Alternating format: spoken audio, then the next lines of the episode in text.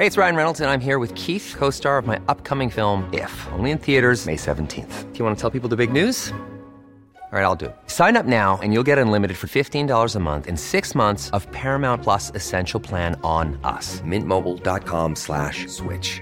Upfront payment of $45 equivalent to $15 per month. Unlimited over 40 gigabytes per month. Face lower speeds. Videos at 480p. Active Mint customers by 531.24 get six months of Paramount Plus Essential Plan. Auto renews after six months. Offer ends May 31st, 2024. Separate Paramount Plus registration required. Terms and conditions apply if rated PG. Hiring for your small business? If you're not looking for professionals on LinkedIn, you're looking in the wrong place. That's like looking for your car keys in a fish tank. LinkedIn helps you hire professionals you can't find anywhere else, even those who aren't actively searching for a new job but might be open to the perfect role. In a given month, over 70% of LinkedIn users don't even visit other leading job sites. So start looking in the right place. With LinkedIn, you can hire professionals like a professional. Post your free job on linkedin.com slash people today. Millions of people have lost weight with personalized plans from Noom. Like Evan, who can't stand salads and still lost 50 pounds. Salads generally for most people are the easy button, right? For me, that wasn't an option. I never really was a salad guy. That's just not who I am. But Noom worked for me. Get your personalized plan today at Noom.com. Real Noom user compensated to provide their story. In four weeks, the typical Noom user can expect to lose one to two pounds per week. Individual results may vary. Hello, bienvenidas y bienvenidos a Las Reinas Podcast. Yo soy Larisa y estoy muy contenta y emocionada de traerles historias de reinas reales y honorarias, famosas y no tan famosas.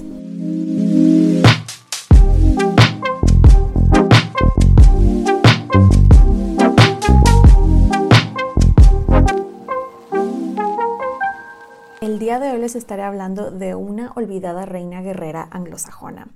Le decían la asesina de vikingos fue conocida como una comandante militar eficaz, diplomática y gobernante benévola. Se cree que es la inspiración del famosísimo autor Tolkien para el personaje de Eowyn, la señora de Rohan de la saga de los libros Señor de los Anillos. Esta es la historia de Athelflaed de Wessex.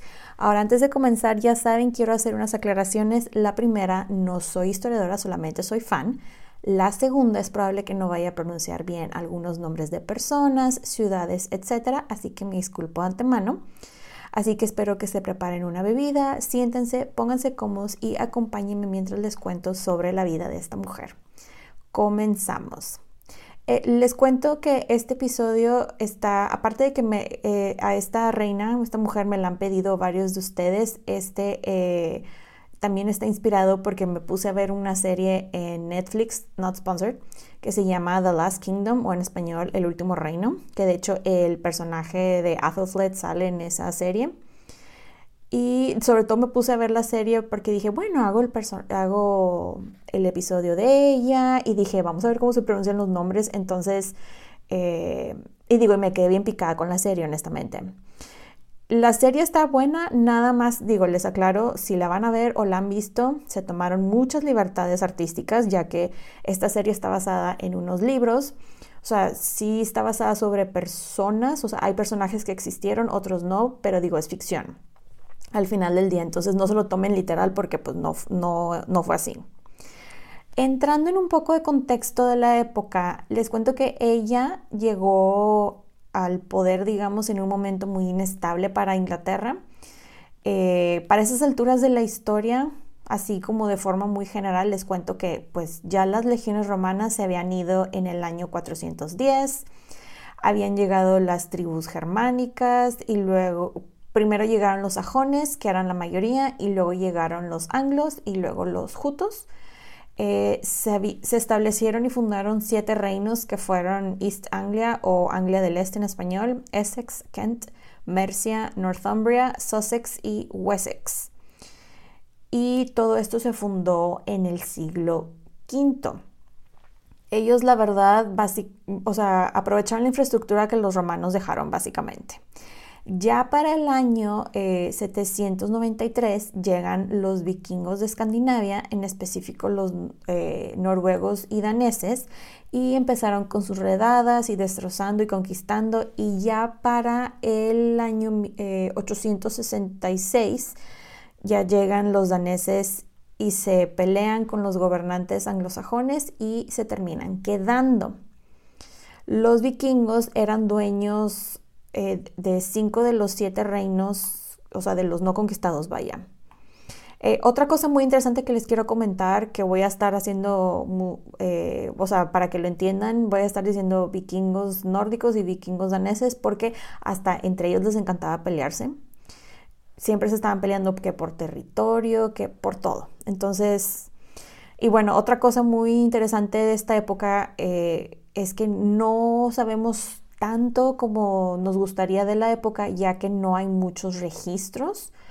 Eh, esto era por varias razones, porque no había mucha gente que supiera leer y escribir, no había muchos escribas entrenados en los monasterios para que copiaran y preservaran manuscritos y tres, había mucha inestabilidad por tanta invasión y pues la gente francamente estaba más preocupada en estar constantemente reconstruyendo sus casas, cultivar, cultivar perdón, tierras, etcétera. Sí tenemos el registro más, eh, o de las crónicas que todavía sobreviven, es la crónica anglosajona, en donde Athelflaed está mencionada al final de su vida, pero después encontraron otros textos en otras crónicas que estaban como que escondidos y algunos este, eran copias de otros que habían sido destruidos, donde ya se encontró su historia. Entonces, pero bueno, ahora sí nos vamos de lleno a su historia. Athelfled o Ethelfleda, que es la traducción de su nombre al español. Yo voy a usar Athelfled porque es el nombre que escuchan en la serie, pero ustedes lo pueden llamar como ustedes quieran. Se cree que ella nació en el año 870. No tenemos fecha, pero es el año, una fecha exacta, vaya. No tenemos ni mes ni, eh, ni día pero se cree que el año fue el 870. Ella nació en el reino de Wessex, siendo la hija mayor del rey Alfredo el Grande de Wessex y la reina Elswith de Mercia. De hecho, su nombre Athelflaed significa belleza noble. Athelflaed tenía dos hermanos, quienes eran Eduardo, a quien llamarían Eduardo el Viejo, y Athelward, y tenía aparte dos hermanas llamadas Athelfirith, la futura condesa de Flandes, y eh, que era la quien sería la abadesa de Shaftesbury. A todo esto nada más para que sepan el, el que es A-E-T-H-E-L, es, como un prefijo para decir noble. Entonces les ponían estos nombres, o sea, el nombre era compuesto de manera que significara noble algo, dependiendo cómo terminar. Pero bueno, les cuento que la mamá, Elswith, como les dije, Elswith de Mercia venía precisamente del reino de Mercia, que Mercia no era tal cual un reino, sino como un subreino de Wessex o sea, tenían cierta independencia y autonomía, pero dependían de ciertas cosas de Wessex. Era una cosa así medio complicada. Otra cosa que se, me hizo muy interesante que les quería comentar es que la abuela de, Athelflaed, ella, o sea, la familia de su lado materno venían eh, de los últimos descendientes de un rey llamado Coenwulf y ellos venían de unas tribus, este, unas tribus llamadas los Gaini de Mercia, o sea, tenían un linaje muy, muy antiguo de la familia del lado de su mamá. Otra cosa que les quiero comentar de las mujeres de Mercia es que ellas tenían eh, diferentes derechos a las mujeres de Wessex. De hecho, este, en Mercia, unos años antes, tuvieron una mujer que no solamente era la encargada de la administración del palacio, sino también tenía este, encargada, estaba a cargo de la moneda. Entonces, a lo que voy es, las mujeres de Mercia eran, no eran las que se quedaban calladitas y sentaditas, sino eran, eran mujeres que tomaban acciones, a lo que voy. Regresando al, al menos al papá de Athelred, el rey Alfredo, o Alfred como lo quieran llamar, era un muy buen comandante militar, ya que en el año 862 él ganó una batalla en Eddington contra los vikingos y logró expulsarlos de la parte oeste de Mercia. Este señor, el rey Alfredo, la verdad, después de su victoria, él se puso a trabajar en reestructurar el reino, por decirlo de esa manera. empezó a trabajar en codificar las leyes, o sea, ya habían leyes, pero nadie las había escrito. Entonces él se puso a escribirlas y ya escritas se puso a distribuirlas a lo largo del reino para que se llevaran a cabo, o sea, que ya todo fuera estandarizado. Ellos como familia y en, aquel entonces eran cristianos, pero cristianos acá súper hardcore que esto era otro problema que tenían con los vikingos, ya que los vikingos eran paganos y muchos no se querían convertir al cristianismo y se estaban peleando todo el tiempo. Cuando Athelflaed tenía aproximadamente unos ocho años, eh, su vida cambió ya que vivió uno de los periodos más intensos, feos del reinado de su papá. Resulta ser, les cuento así de forma muy express, había una táctica común en la época para deshacerse de los vikingos que se llamaba el Dangeld o Dangeld, que básicamente consistía en pagarles a los vikingos para que se fueran. Esta práctica, la verdad, era algo que pues no era una solución sostenible a largo plazo y le salía muy caro a las personas comunes y corrientes. Ni, digo, y no solamente a ellos, sino a los nobles también. Entonces, Alfredo, el papá, había usado esta táctica con uno de los líderes eh, de los vikingos daneses, un hombre llamado Guthrum, con la condición que pues se fueran y no regresaran. La cosa es que, como les digo, mucha gente, sobre todo nobles, pues no les gustó que Alfredo hizo esto porque pues la verdad exprimían al pueblo y a los mismos nobles para que esto se llevara a cabo. Entonces llega la Navidad, este, y pues con su familia estaban celebrando la Navidad en un lugar llamado Chippenham.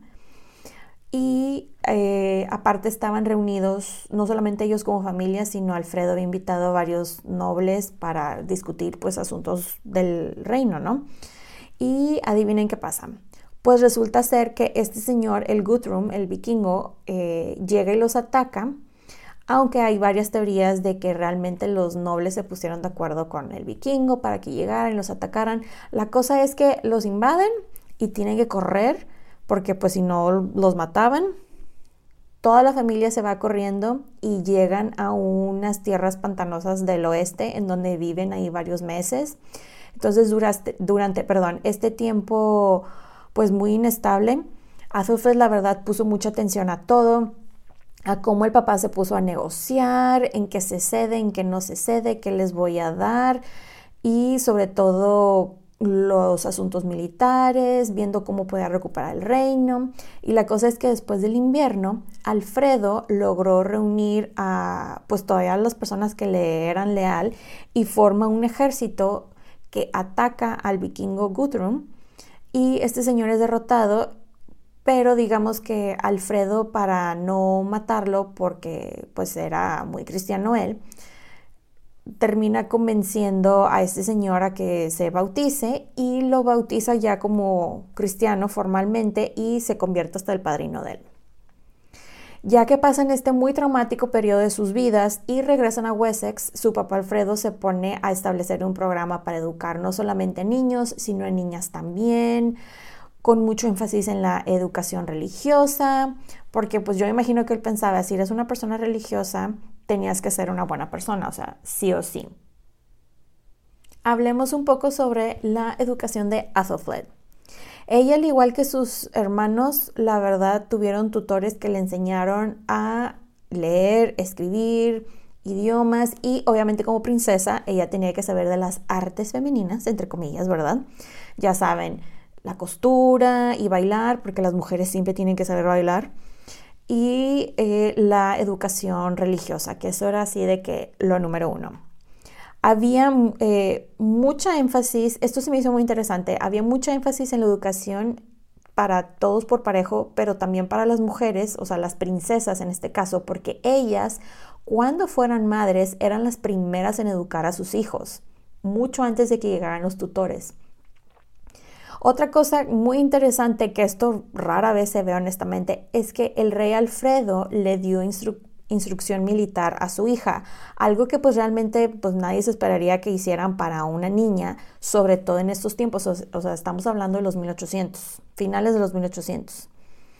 Esta instrucción militar incluyó eh, uso de armas, estrategias militares y elaboración de políticas legales como económicas. De hecho, él se llevaba a Athelflaed a sus juntas y pues veía básicamente cómo el papá pues creó la armada, cómo recolectaba impuestos, cómo se promovía el comercio, cómo se protegía la iglesia y pues ahí iba tomando ella nota, ¿no? Ahora hablemos sobre sus looks y personalidad. La verdad de sus looks no sabemos nada ya que nadie se molestó en anotar cómo se veía y solamente tenemos las imágenes de las crónicas que parece que fueron pintadas por alguien que nunca ha visto un ser humano. Pero digo, podemos asumir que se veía como la típica mujer anglosajona de la época, que estas normalmente son descritas como mujeres blancas, normalmente igual de ojos claros y rubias. En cuanto a su personalidad, sabemos que aparte de ser una persona muy inteligente, era una persona muy querida y muy carismática. Pero bueno, cerrando este paréntesis, adivinen de qué es hora. Pues si pensaron es hora de casarla, obviamente tenían razón, porque una princesa no se puede quedar sin el príncipe, ¿verdad? Pues empiezan a haber prospectos y digo, la verdad es que no había mucha opción, ya que el matrimonio sí o sí tenía que ser una alianza política y voltearon a ver a los vecinos a Mercia. Necesitaban un aliado que los eh, ayudara a pelear contra las constantes invasiones vikingas. Tenían que unir fuerzas y pues querían aprovechar que tenían conexiones por medio de la mamá de Athelflaed, como les dije, ella era también de Mercia, y dijeron, vamos a supersellar esta alianza. Entonces llegan con el candidato ideal, un hombre llamado Athelred, porque la gente es muy creativa con los nombres. Él era el señor de los eh, Mercios, quien era un guerrero y de hecho era 10 años mayor que ella. De hecho, si ustedes ven la serie que les dije de referencia al inicio del episodio, en la serie lo ponen, aparte de que lo ponen de la edad de la actriz, este, digo, él era, en vida real fue 10 años mayor, te lo ponen como un, bueno para nada, pero no, el Athelred en vida real fue un hombre muy inteligente, nada más que él no tenía buena salud. No sé exactamente cómo llegó a ser un gran guerrero, pero no tenía buena salud. Otra cosa eh, interesante que les quiero comentar es que es muy probable que ellos eran primos hermanos. No se tiene mucha información sobre los orígenes de Athelred, pero hay una teoría que sugiere que él era hijo de la hermana de Alfredo, una mujer llamada Elswith. Entonces, técnicamente, si ellos eran primos hermanos, el matrimonio de ellos era un matrimonio no canónico. Pero bueno, la cosa es que, eh, esto, todo esto pasa cuando ella tenía eh, unos 16 años, más o menos. Y de hecho, eh, ella en el camino de Wessex a Mercia para casarse con Athelflaed, ella y su séquito fueron atacados por vikingos que probablemente querían evitar esta alianza de Wessex y Mercia. Pero para sorpresa de este grupo de vikingos que los atacaron, ella luchó con su guardaespaldas protegiendo a sus damas y el dinero con el que iba viajando, pero pues al final tuvieron que abandonar todo y solamente ella, una de sus damas y un guardaespaldas lograron sobrevivir ya que corrieron a un castillo cercano. De hecho, el libro que leí decía que fue la Bridezilla más letal de la historia. Pero la cosa es que sí llega a su prometido y se logran casar. Esto, les digo, fue a sus 16 años aprox en el año 860, 886. Perdón. Y algo que, les quiero comentar de, su dote es que su dote en vez de ser dinero, que digo, sí incluía dinero, eh, incluía la ciudad de Londres, lo cual se me hace muy interesante porque ya ven que pues siempre hablamos de dinero, ¿no? Y en este caso fue una ciudad incluida. Y como nota adicional, cuando Alfredo dijo, sí, Londres es parte de lo que vas a recibir cuando te cases con mi hija, la ciudad de Londres realmente no estaba bajo el control de ellos, ya que técnicamente estaba bajo control de los vikingos, pero básicamente Alfredo le dijo a Athelred de que, mira, vamos por Londres, si la reconquistamos es tuya. Y pues Athelred fue de que, ok, está bien. Y eso fue efectivamente lo que hicieron. Que fun fact de la ciudad de Londres, ¿se acuerdan si escucharon el episodio, el episodio de Boudica? Les dije que los romanos la llamaban Londinium. En el siglo IX la ciudad de Londres se llamaba eh, pero ya después se cambió el nombre ya a London o Londres en español.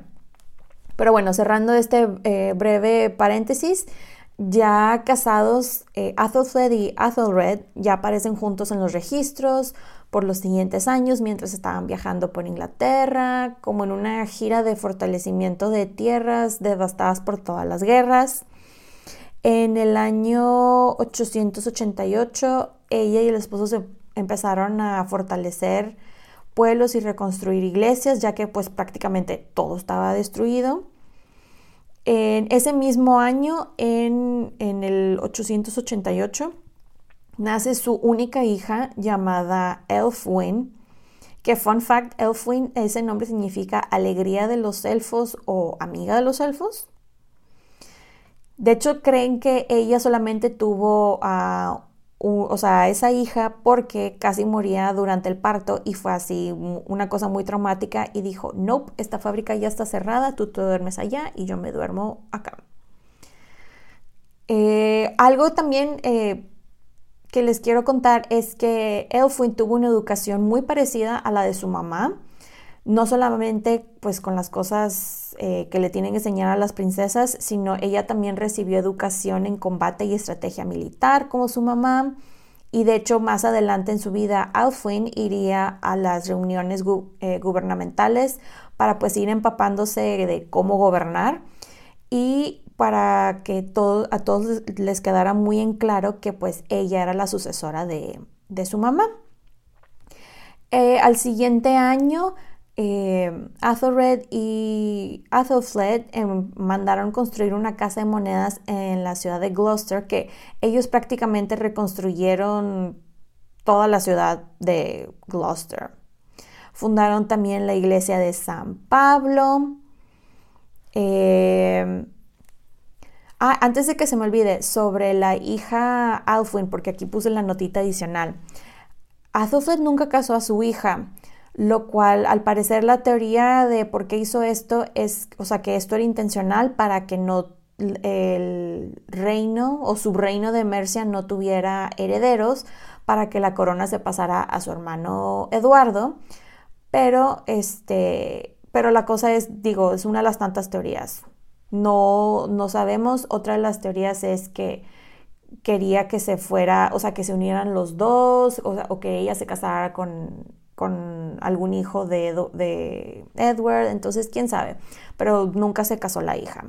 Y pues para evitar que se mataran por el trono, ¿verdad? Básicamente. Pero bueno, les cuento que su hermano Edward, por su lado, o Eduardo, el que ya era el que iba a heredar el reino de Wessex, le manda a su hijo Athelstan a la corte de su hermana en Mercia para que fuera educado en política, diplomacia, estrategia militar, etc. Y este hijo Athelstan era como el hijo no querido de Eduardo, entonces ella lo crió como su hijo básicamente, fue su otro hijo. Después, eh, bueno, ese mismo año, en el año 899, eh, su papá, el rey Alfredo, muere y su esposo ya cae, su esposo Athelred ya queda encamado, vaya, de, a partir de ahí. Eh, esto fue un poquito después, en el año 902, y eh, Athelflaed ya toma control completo del gobierno de Mercia a partir de ese año. Y de hecho, en ese mismo año, en el 902, llega un grupo de vikingos nórdicos eh, de refugiados, según esto, pidiéndole asilo y digo, ellos fueron directamente con ella porque sabían, o sea, todo el mundo les dijo, no, no, no, con la que tienes que ir a pedir asilo es con la señora, no con, con el señor que está enfermo. La cosa es que estos vikingos eh, nórdicos llegaron porque ellos estaban en Irlanda, pero los corrieron de Dublín y querían tierras para quedarse y ella accede a darles un espacio para establecerse con la condición de que le ayudaran a luchar contra los vikingos daneses. Ellos aceptaron y fue de que, ok, está bien, vete. Pero como pues les había dicho, hasta entre los mismos vikingos se peleaban, las cosas se complican y como les dije, Athelflaed les da un pedazo de tierra en, las afueras de la ciudad de Chester. Y cuando se establecen estos vikingos, dicen como que, hmm, ya me gustó estar aquí, ¿por qué no tomamos control de la ciudad? Y aquí eh, para el año 905 es una de las eh, batallas más famosas de ella, ya que Athelflaed fue responsable de sacar a los vikingos de esta ciudad de Chester. Eh, ella le convenía mucho tener el control completo de Chester, ya que era una ciudad muy estratégica perdón, para el comercio marítimo. Al parecer lo que pasó fue lo siguiente llegaron con, ella diciéndole, señora, los nórdicos se están preparando para pelear y estos son sus planes y ella fue así que, pues vámonos a Chester. Y se llevó a sus soldados y se colocó y todo. Y la gente desde adentro, cuando empiezan a atacar los vikingos, los ciudadanos le ayudan a ella a defender la ciudad, este, arrojándoles cerveza caliente, o sea, hirviendo a los vikingos desde las paredes y luego cuando estos se empiezan a defender con los escudos, les empiezan a arrojar colmenas de abejas, lo cual se me hace como la cosa más random que he escuchado y nunca he visto eso en una película de época, entonces yo necesito que me recreen esta escena.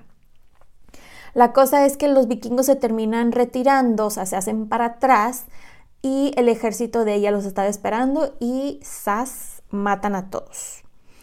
Ya terminando esta batalla se pone ella pues a reconstruir iglesias y como su papá se pone, eh, puso la infraestructura necesaria para que se pudieran empezar con programas de educación, para dar clases a niños y sobre todo la parte de la educación religiosa. Y otra cosa muy interesante es que ella sacó monedas Creo que es el único caso de las reinas que me ha tocado hasta ahorita que no se puso ella en la moneda, pero puso uno de los edificios que ella hizo en Chester, así como de que mira lo que hice, ¿no?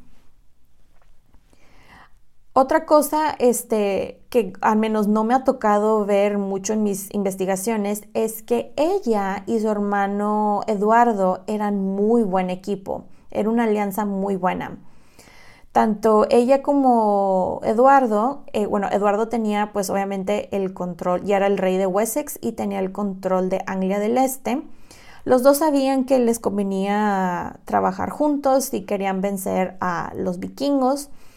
Y este, hecho, de hecho, ella le ayudó bastante en diferentes ocasiones. Le ayudó en una de esas ocasiones a su hermano Eduardo con una redada que hicieron hacia Anglia del Este Cabe aclarar, esto lo hacía ella en, entre comillas, nombre de su esposo, ya que el nombre de él es en que sale en la mayoría de las correspondencias y transacciones y todo esto, pero digo, ella era la que tenía la última palabra en absolutamente todo, sobre todo en decisiones administrativas, y digo, todo el mundo sabía que ella era la que hacía todo, nada más ponían el nombre del esposo para que pues no dijeran, ¿verdad? Ella, mediante negociaciones, entró a una alianza con los temidos escoceses y galeses y de hecho ayudó a unos vikingos daneses en contra de vikingos eh, noruegos. Después, en el año 909, Athelflaed y Eduardo se volvieron a unir y se fueron a Northumbria a reconquistar tierras que les habían quitado un grupo de vikingos daneses. Ellos terminan ganando y de hecho logran recuperar las reliquias de San Osvaldo, que fue algo muy significativo para ellos porque acuérdense que la gente en aquellos tiempos se tomaba muy en serio eso de las reliquias de los santos.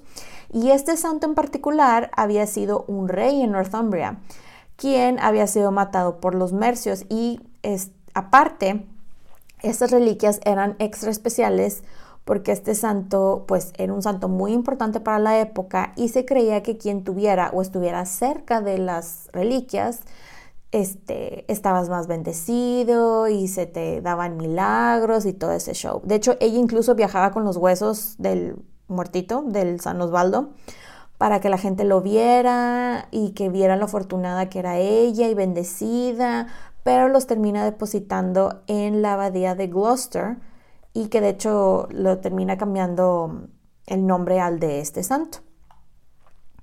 Después, eh, pues técnicamente es un año después, en el año 910, eh, vuelve a unir sus fuerzas con las de su hermano en la batalla de Tettenhall y derrotan a eh, nuevamente vikingos daneses de Northumbria y esta fue una batalla muy significativa, ya que aparte de que murieron muchísimos vikingos, murieron muchos de los reyes que los dirigían, entonces eh, fue muy significativo para, para Athelflaed como para Eduardo. De aquí, este, de hecho, también en, otros de las... Eh, hay un registro que se llama el registro de Mercia. Mencionan que ella en este tiempo construye un burr, que es como una fortificación más o menos, en un lugar este, llamado Bremsbring, que esta ciudad eh, muy probablemente le cambiaron el nombre, pero ya no ha de existir. La cosa es de que esto fue muy importante cuando lo descubrieron porque solamente viene el nombre de ella, no se menciona al esposo de Athelred. Y hablando de su esposo Athelred, él después de como unos 10 años casi de estar encamado enfermo, muere él, eh, en el año 911. Y aquí es cuando los escribas eh, registraron en la crónica anglosajona y ya la describen oficialmente con el título de Lady of the Mercians eh, o Merchants, que en español es la señora de los mercios. Ya que, como les dije, ella no podía ser reina porque ellos eran como un subreino de Wessex, pero digo, ya era la señora de los mercios fue gobernante por derecho propio y de hecho esta fue la primera mujer, ella fue la primera mujer anglosajona en la historia en gobernar sin un hombre a su lado, sin ser regente de nadie. Y esto al parecer fue porque los miembros de la aristocracia le dieron permiso, entre comillas, ya que sabían que ella pues llevaba mucho tiempo gobernando, o sea, era más de una década y a esas alturas de la historia, o sea, lo hacía muy bien y pues no querían traer a nadie fuera, entonces fue así de que vamos a tener nuestra reina doméstica. Ya Athelred como gobernante, ella en cuanto se convirtió oficialmente en la señora de los mercios, se puso a trabajar en consolidar su poder. Ella empezó a construir nueve fortalezas para prevenir este para mantener, mejor dicho, los vikingos daneses y también a los galeses fuera de las ciudades. Y esto fue, era para proteger tanto a personas como bienes. Algunos de los que construyó fueron en Bridgenorth en, en el año 912, Strafford y Tamworth en, el 913, Edisbury y Warwick en el año 914 y Runcorn y Chibbury en 915. Ella estuvo al frente durante su reinado en tres batallas muy importantes y de hecho ganó las tres. La primera batalla fue en el año 915 cuando repeló las fuerzas vikingas que llegaron al canal de Bristol para atacar eh, a Gales. Después, un, un, ataque en el año 916, ella invadió Gales y Powys, creo que así se pronuncia la ciudad, en, en represalia, perdón, porque habían asesinado a un abad y ella decidió vengar la muerte porque pues era del abad, porque era una persona, ella pues muy religiosa. Y un año después, en el año 917, ella y sus fuerzas lanzaron una campaña y recapturaron la ciudad de Derby de los vikingos daneses. De hecho, en esta batalla escribieron que ella, muy querida, luchó desde adentro. Ya para estas alturas de la historia, o sea, como de forma general, su hermano Eduardo había capturado Midland, Essex y Anglia del Este de los vikingos daneses y como ellos siempre unían fuerzas, ya para cuando ella llega a York y a Leicester, creo que así se pronuncia, literal le dicen, sí, la aceptamos como reina, ya no queremos estar, eh, no queremos pelear contra usted. O sea, la aceptaron por su mera reputación y le dijeron, usted va a ser nuestra señora. Y em, al parecer, según esto, las crónicas escribieron que se rindieron porque dijeron, mejor que una mujer nos gobierne a que lleguen los crueles vikingos que se establecieron en Irlanda. Literal, eso fue lo que escribieron. Su hermano Edward, aparte de que digo, se veían constantemente para sus eh, campañas eh, militares y todo eso, constantemente le, le, pedía bastantes consejos de gobierno, sobre todo en la parte militar, porque ella era mucho mejor en eso que él. Algo que no se habla mucho de ella es que Athelfield ayudó a reconstruir mucha de la infraestructura de transporte, que digo que no sé cómo era, o sea, la manera o la tecnología de la época, pero básicamente lo que ella hizo fue agarrar o reconstruir o, o, darle mantenimiento, por decirlo de esa manera, a todos los caminos que los romanos cientos de años antes habían dejado y que nadie, nadie había realmente como que dado un refresh a toda la infraestructura desde la invasión romana. De hecho, se pueden ver ejemplos de que sobreviven de los caminos romanos que se reconstruyó, por ejemplo, en la ciudad de Gloucester, por el centro de la ciudad, se pueden ver pedazos de los que ella, digamos, le dio mantenimiento. Llegamos al año 918 y Athelflaed murió de causas desconocidas.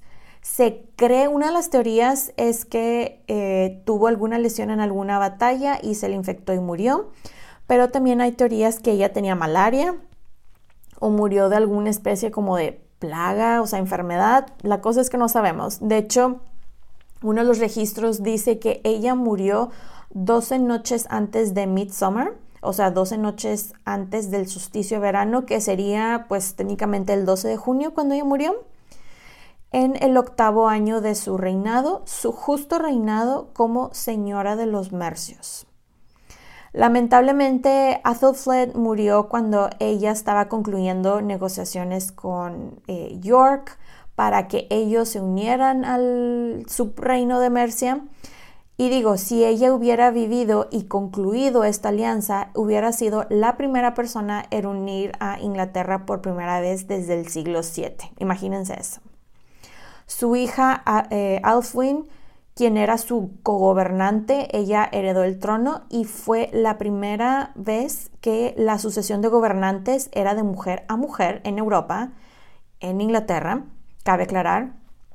Este evento se repetiría 600 años después, de hecho, con la muerte de Lady Jane Grey, digo hablando de Inglaterra específicamente, cuando muere Lady Jane Grey, la reina de nueve días de Inglaterra, cuando la, sucede, la sucedió María I de Tudor y después Elizabeth I eh, Tudor.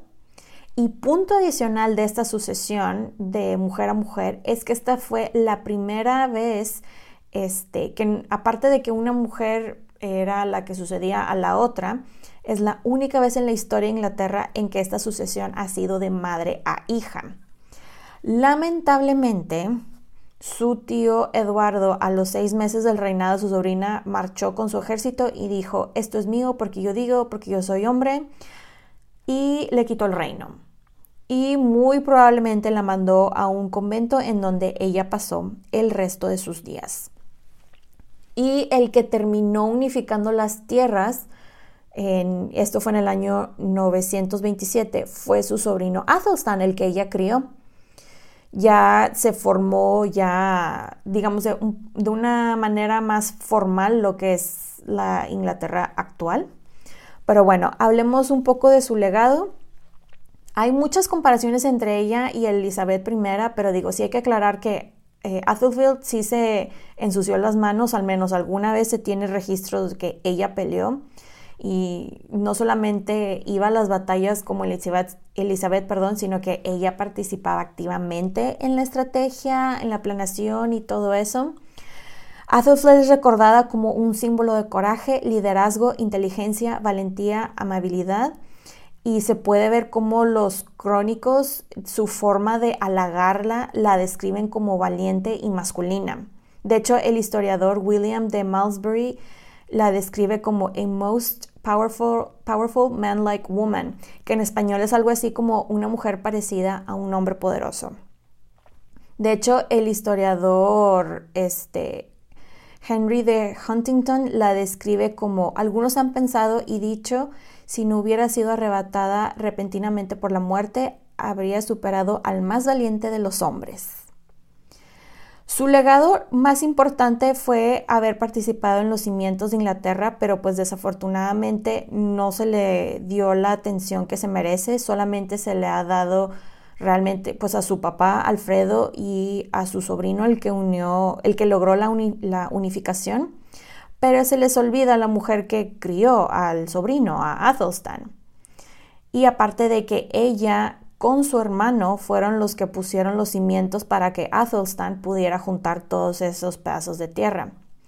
Cierro con... Ah, bueno, antes de cerrar, perdón, vi un documental, bueno, no es un documental, es una entrevista en un panel de un historiador inglés muy famoso, un señor llamado Michael Wood, que la menciona como parte clave de la historia de Inglaterra que a nadie le enseñan en la escuela y esto lamentablemente es un ejemplo que se ve en diferentes culturas por todas partes del mundo. Pero bueno, ahora sí cierro el episodio con la siguiente frase que escribieron de ella en una crónica y dice lo siguiente. Esta es una traducción de latín, cabe aclarar. La señora de los Mercios, mujer distinguida por su prudencia, justicia y virtud extraordinaria Murió en el octavo año en el cual ella sola gobernó el reino de los Mercios con fuerza y justo control y dejó a su hija heredera del reino. Espero que les haya gustado el episodio. Bye. Pueden encontrar los episodios de Las Reinas Podcast en diferentes plataformas como Spotify, YouTube, Apple Podcast y Amazon Music. Y también están mis diferentes redes sociales como arroba las reinas podcast para Facebook e Instagram y arroba las reinas en Twitter. Recuerden suscribirse, darle like, activar la campanita para recibir notificaciones, descargar los episodios y compartirlos. Incluso pueden dejar su rating y review. Muchas gracias por escucharme y por apoyar a este podcast. Nos escuchamos en dos semanas. Bye.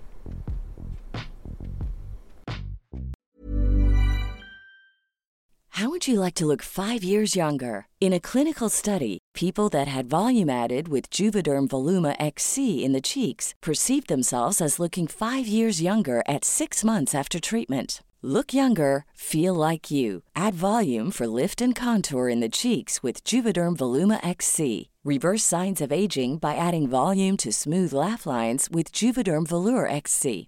For important safety information and to find a licensed specialist, visit juvederm.com. That's J U V E D E R M.com. Not for people with severe allergic reactions, allergies to lidocaine, or the proteins used in Juvederm. Common side effects include injection site redness, swelling, pain, tenderness, firmness, lumps, bumps, bruising, discoloration, or itching. There's a risk of unintentional injection into a blood vessel, which can cause vision abnormalities, blindness, stroke, temporary scabs, or scarring. Talk to a licensed specialist to find out if it's right for you.